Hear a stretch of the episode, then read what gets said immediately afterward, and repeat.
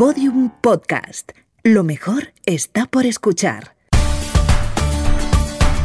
Yoigo presenta Pienso, luego actúo. Historias de personas que pensaron y cambiaron el mundo.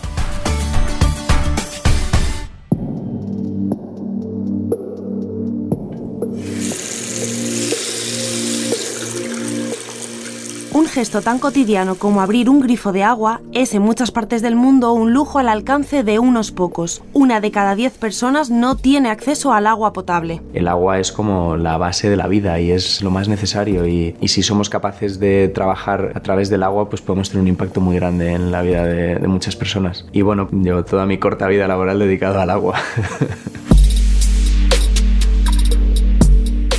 Quien habla es Antonio Espinosa, cofundador y CEO de Aguara, una marca de agua embotellada que destina sus beneficios a impulsar proyectos de acceso a agua potable en países en vías de desarrollo. Si nosotros queremos hacer proyectos de agua, pues vamos a vender agua, ¿no? Es un poco el, mismo eh, espejo, ¿no? De producto y, e impacto social. Era como una relación conceptual muy directa. Yo, bebiendo agua aquí, ayudo que otra persona pueda tener agua en otro lugar del mundo. Y de ahí la idea de, de vender agua.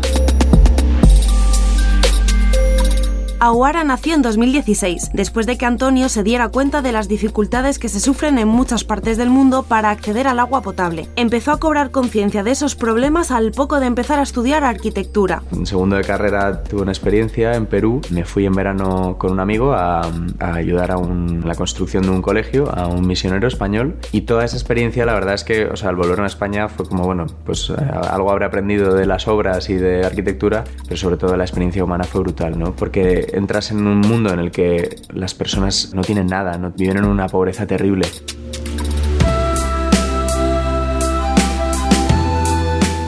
Aquel primer viaje como voluntario fue el primero de otros muchos. En ellos descubrió que el mundo en el que había vivido era un espejismo, que más allá de Occidente había realidades a las que dábamos la espalda. Todo lo que sea salir de la burbuja de supuesta normalidad en la que estamos y entender cómo es el mundo de verdad y entender también lo frágil que eres tú, porque fuera de esa burbuja la vulnerabilidad que tiene cualquier persona es increíble, ¿no? Pero es importante caer en la cuenta de, oye, soy vulnerable, me puede pasar cualquier cosa en cualquier momento. Eso a mí por lo menos a lo que me ha llevado es a ser muy agradecido, ¿no? Creo que eso es como la lección más bonita de vida que hay, que es pues agradecerlo todo, porque todo es un regalo en el fondo. Tras su experiencia en Perú, Antonio decidió volver a prestar ayuda con sus conocimientos de arquitectura, aunque esta vez viajó a la otra punta del planeta, a Camboya. Y íbamos a, a unos proyectos que desarrollaba el padre Quique Figaredo, el, que es un misionero. Íbamos allá, sobre todo, a organizar campamentos para niños y luego hacer eh, algunas construcciones. Pues construimos dos casas, pintamos un colegio, eh, ayudamos en la construcción de, una, de, un camino. Fue un programa también como de inmersión cultural, ¿no? Porque lo bonito es que íbamos como de pueblo en pueblo y vivíamos una semana en cada pueblo. En sitios diferentes y conocías a muchas personas también.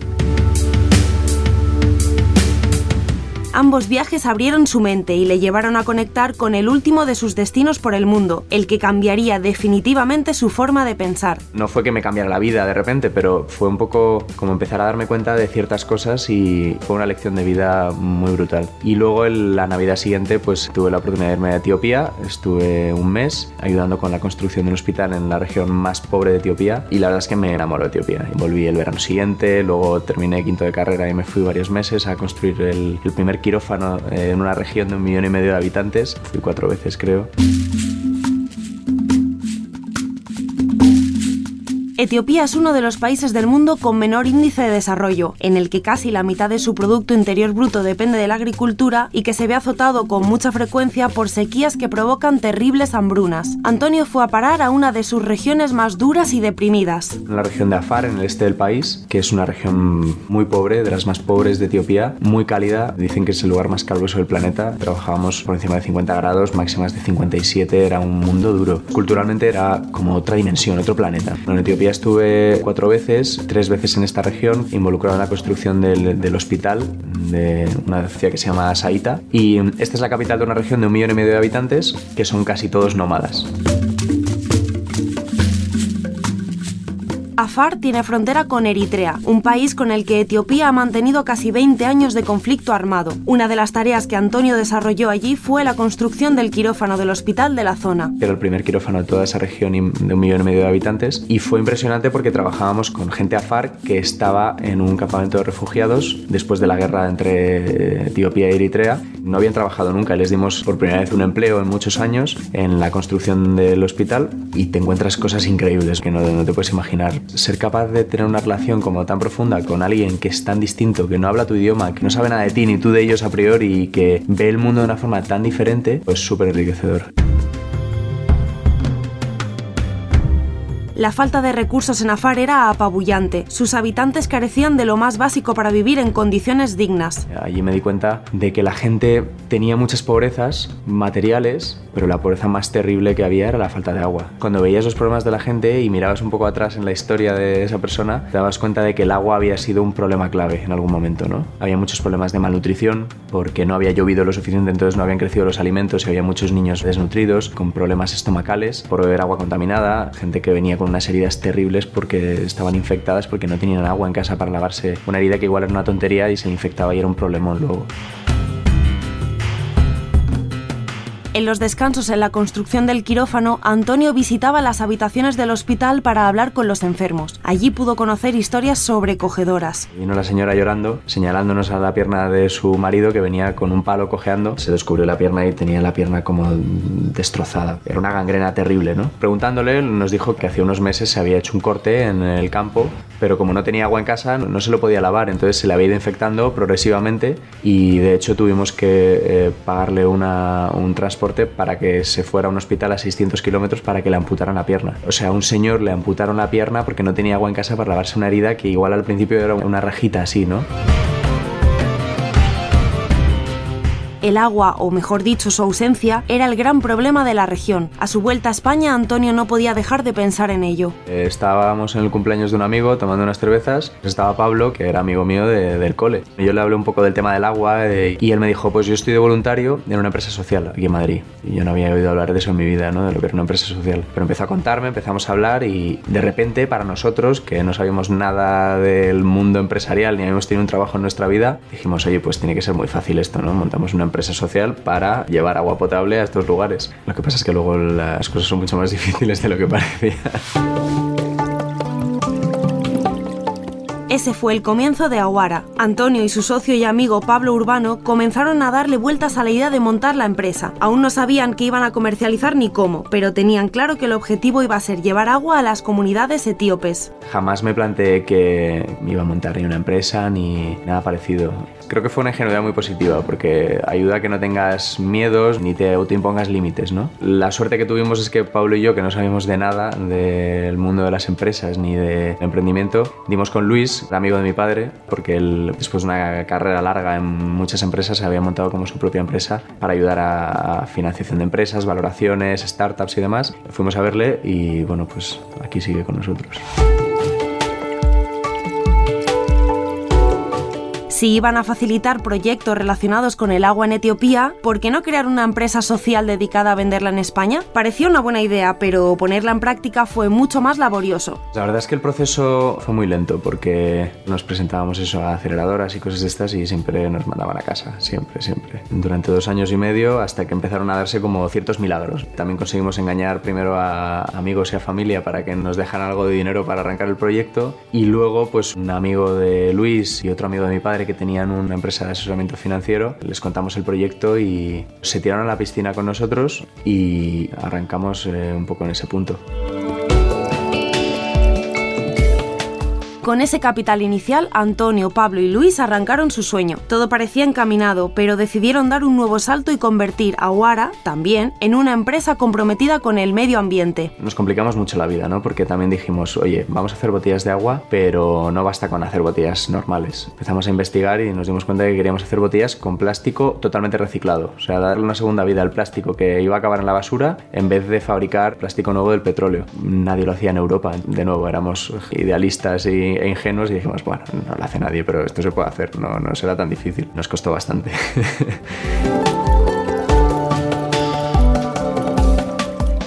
Se pensó al milímetro, desde el nombre del producto, aguara, que en etíope significa tormenta de arena en el desierto, hasta la imagen de marca y la forma de las botellas. Queríamos hacer un diseño muy especial también, con la botella, con una base cuadrada para que optimizara mejor el espacio, para que fuera más eficiente. Todo pensado un poco desde el punto de vista medioambiental, ¿no? Y fueron complicaciones que a la larga han merecido la pena, ¿no? Y al final creo que un poco todo lo que hacemos intentamos que tenga esa coherencia y ese sentido, aunque nos lleve más tiempo y más esfuerzo. Tardamos dos años y medio en vender la primera botella y cuando vendimos la primera botella nos dimos cuenta de que en realidad esto no acababa más que empezar, ¿no?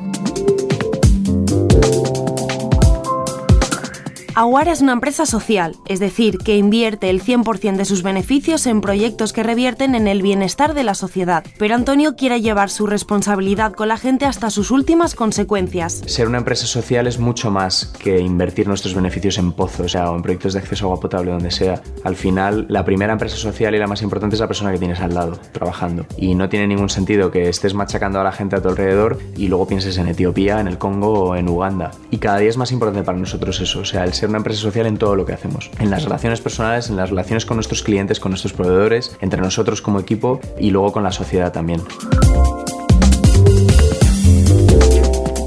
La idea inicial de Antonio Espinosa y Pablo Urbano fue crear una empresa, porque eran conscientes del mal momento que atravesaban las ONGs en España. Después de la crisis, justo pues donaciones, subvenciones, todas estas cosas eh, habían bajado muchísimo y las ONGs tenían muchos problemas para seguir con algunos de sus proyectos. Y bueno, pues pensamos que la empresa social era una buena forma de generar ingresos de una manera como más recurrente y más predecible. No, no se te caía una subvención de X millones de euros de un año para otro y tenías que cortar con un proyecto importante. Thank you.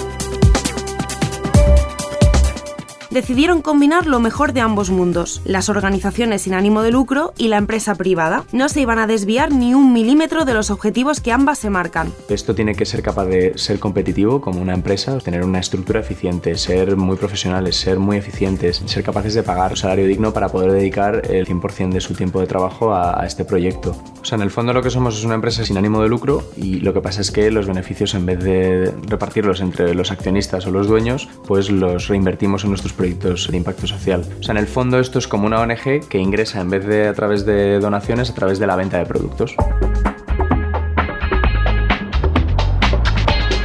El equipo de Aguara selecciona con cuidado dónde y cómo se destinan los beneficios obtenidos. Escoger los proyectos de acceso al agua potable es una tarea que también se realiza con mimo, planificando cada detalle. Es un modelo muy basado en, las comunidades locales donde trabajamos. Proyectos de acceso a agua potable en comunidades muy rurales, muy pobres, muy remotas, proyectos de pequeña escala, muy sencillos de ejecutar, pero lo fundamental no es tanto que haya un lugar en el que hay mucha necesidad, porque esos hay millones de lugares, hay 700 millones de personas en el mundo sin acceso a agua potable, como como encontrar el socio local adecuado para desarrollar un proyecto que tenga sentido de impacto en el largo plazo. Tiene que haber mucha implicación de la comunidad local, auténtica percepción de que eso es necesario, tiene que haber formación.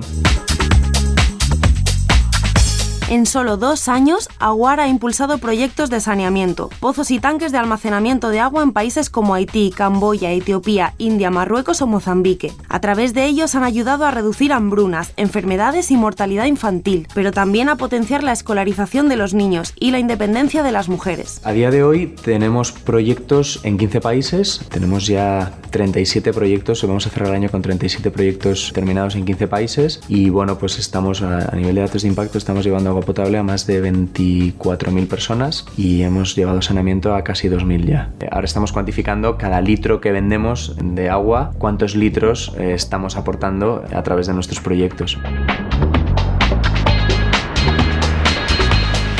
Las perspectivas de crecimiento son optimistas. Antonio tiene planes para mejorar las políticas medioambientales de Aguara y ser todavía más sostenibles. Incluso ha pensado en fabricar otros tipos de bebidas para diversificar y poder financiar más proyectos. Nuestro plan es en los próximos cinco años llevar agua potable a 200.000 personas. La locura es que en el mundo hay 700 millones de personas que no tienen acceso a agua potable y si te pones a pensar en el número, pues es como la población de toda Europa. Es una de cada 10 personas en todo el mundo. Son personas que son reales como tú y como yo, que tienen su nombre, su apellido, que tienen su madre, que tienen su hermano, que tienen su ciudad o su aldea.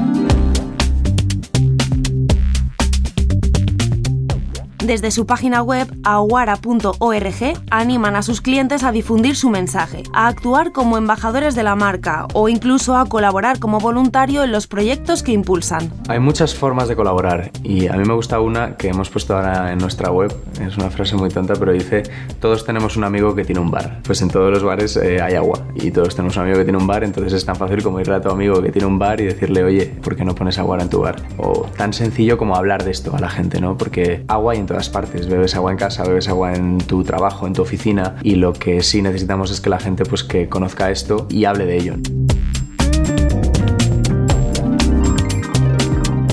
El objetivo de Antonio al crear Aguara fue ayudar a comunidades sin recursos a través de un proyecto empresarial, una compañía innovadora, con conciencia social, que no perdiera de vista que su centro, su razón de existir, son las personas. El futuro de Aguara tiene que ver con no ser una marca de agua, sino ser una empresa que haga muchas cosas. Al final el concepto detrás de Aguara no es tanto una botella de agua, una marca de agua, sino introducir lo extraordinario en lo cotidiano. Convertir cosas cotidianas como una botella de agua en cosas que son extraordinarias y que tiene un impacto increíble. Y lo que estamos haciendo con el agua, pues hacerlo con muchas otras cosas, con muchos otros productos, con muchas otras cosas cotidianas que hacemos todos los días y que igual pueden tener un impacto positivo que a veces no somos muy conscientes.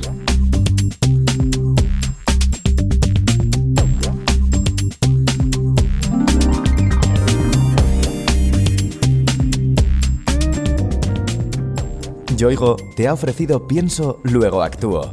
Historias de personas que pensaron y cambiaron el mundo una serie documental con idea original de Innuba y producida por Podium Podcast. Narrada por Noemí López Trujillo, con guion y diseño sonoro de Alfonso Latorre.